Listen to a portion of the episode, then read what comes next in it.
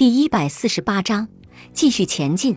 虽然知道挫折可能会发生，并让自己为应对影响复发的可能因素做好准备是重要的，但还是要将关注点集中在最重要的因素上。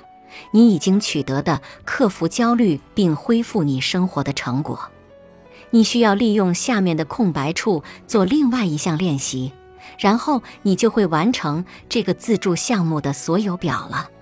首先，写下你以前因为焦虑而不能做，但现在可以做的最重要的事情。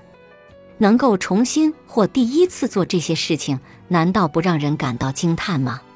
现在，写下至少三件你因为焦虑而没法做，而现在你计划在不久的将来要做的事情。这可能是度个假，在此之前由于害怕坐飞机或开车而一直回避。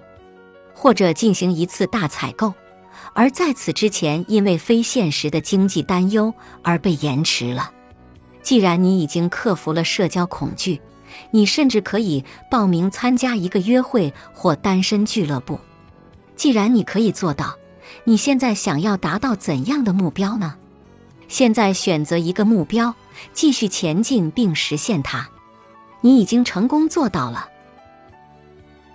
本集播放完毕，感谢您的收听。喜欢别忘了订阅专辑、关注主播，主页有更多精彩内容。